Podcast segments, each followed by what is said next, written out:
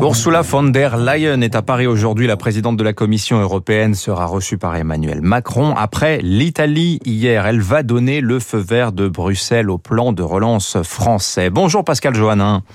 Bonjour Dimitri. Vous êtes la directrice générale de la Fondation Robert Schuman. Elle est en tournée, hein, Ursula von der Leyen. Elle était au Portugal, en Espagne la semaine dernière, en Italie hier, la France aujourd'hui.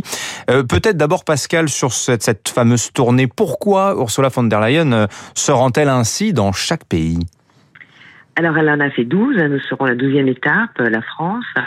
Euh, elle fait un peu une campagne de, de, communication sur le plan de relance, hein, qui, euh, puisque c'est la Commission qui a euh, emprunté et qui va donner en effet euh, de l'argent aux États qui ont été donc euh, les plus touchés par la crise. Donc c'est pour ça qu'elle a commencé par le l'Espagne, qui va être celui qui touche la plus grosse euh, la plus grosse enveloppe, près de 70 milliards, et l'Italie.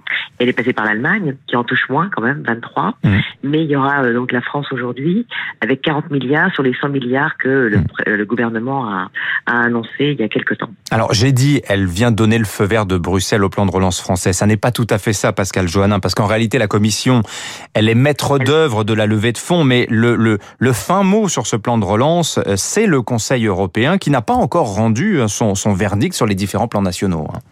Oui, alors vous avez tout à fait raison. Elle ne fait qu'une recommandation, la Commission, euh, mais c'est elle qui a reçu les plans de relance nationale que les les États lui ont, lui ont communiqué, qui les a regardés. Elle donne un avis, donc cet avis est positif pour la France parce qu'il y a un certain nombre de critères. Mmh. Vous en avez parlé, transition économique, écologique, transition numérique. Ouais, avec des codes parts hein, pour chacun des piliers, hein, c'est ça. Hein. En effet, vous avez raison. La décision finale, ça sera le Conseil. Alors pour tous ces plans de relance qui sont annoncés euh, depuis quelques jours, c'est le Conseil euh, économie finance qui se réunira le 13 juillet qui euh, l'approuvera formellement. Alors très concrètement, il y a eu une première levée de fonds il y a maintenant, euh, si je ne dis pas de bêtises, une dizaine de jours, 20 milliards d'euros, avec une demande énorme, hein, plus de 140 milliards de demandes euh, pour ces, ces, ces emprunts euh, émis par les, les 27, Pascal Johannin. Cet argent aujourd'hui concrètement, où est-il et quand, quand, quand va-t-il arriver sur les comptes de la France, si je puis dire? Bah, déjà, comme vous l'avez dit, après le 13 juillet, puisque pour la mmh. pour la France et les pays qui ont déjà reçu euh, l'approbation de la Commission européenne, euh, ça sera donc un mois après le, la présentation de ces plans, donc c'est le 13 juillet. Et dans un premier temps, on devra avoir à peu près quelques 10% de la somme, donc mmh. les 40 milliards. Donc 4 milliards euh, environ, c'est ça. Hein. Qui sera donc livré début juillet, euh, ou début juillet ou fin juillet plutôt. Et puis vous avez des actes qui n'ont pas encore présenté leur plan de relance, il y en a trois. C'est le, les Pays-Bas, euh, la Bulgarie et Malte pour des raisons électorales pour les deux premiers. Donc eux, forcément, eux, ils recevront l'argent plus tard, puisqu'ils présentent leur plan de relance, que la Commission l'examine, que le Conseil décide. Est-ce qu'il y a un risque euh, que cet ECOFIN, euh, le 13 juillet, euh, retoque certains des plans nationaux? Et quelles conséquences cela pourrait-il avoir s'il y a sélectivité, que certains plans de relance ne passent pas, tandis que d'autres sont approuvés? Pascal Johannin. Alors vous avez raison, le Conseil peut en effet être particulièrement regardant sur en effet deux choses. La première, donc pas tellement sur les ce qu'on va faire de l'argent, puisque ça c'est assez balisé euh, et euh, c'est assez contraint par la par la commission. En revanche, ils peuvent aussi regarder les réformes que les que les États sont engagés à faire. Mmh. Parce qu'il y a aussi une contrepartie un petit peu. Et donc, euh, en France, on sait très bien que euh, y a la, des réformes structurelles qui sont en chantier, mais qui ne sont pas terminées. Et donc, on pourrait avoir peut-être, non pas un, un, retocage complètement, mais euh, être très sourcilieux sur, en effet, le calendrier des réformes structurelles que les États membres, pas que la France, mmh. se sont engagés à faire pour remettre un peu leur économie à l'endroit. Alors, à, sur ce point très précis, Pascal Johannin, il faut dire que les, les choses sont un petit peu floues, parce que concrètement, il n'était mentionné nulle part qu'il y a des conditions strictes, qu'il faut revenir à un certain niveau de dépenses publiques, qu'il faut revenir à un certain niveau de déficit. On, je donnais tout à l'heure les, chiffres de la Cour des comptes, hein, qui ne voit pas le déficit français revenir sous le seuil des 3% avant des années. Euh, comment se fait-il, justement, euh, politiquement, qu'il n'y ait pas eu de clarification? Il y a eu une hésitation, une crainte euh, au niveau européen d'une réticence des États à, comment dire, à, présenter un calendrier de réforme euh, strict. Euh, il y a eu une crainte de, de, de, de, rejet de la part des opinions publiques, vous pensez? Alors, il y a en effet des préconisations qui sont sur euh, des tendances, hein, euh, euh, et en plus, bon, la commission serait malvenue à dire il faut faire ci et ça dans les temps, etc., parce que ça serait peut-être, elle deviendrait moins populaire. mais il y a en effet un engagement à faire les choses, et donc c'est ça qui est, c'est ça qui est retenu comme principe, c'est-à-dire que les États sont souverains, mais ils on dit euh, qu'ils vont faire des choses et on les croit en, vérifiant qu'en effet mhm.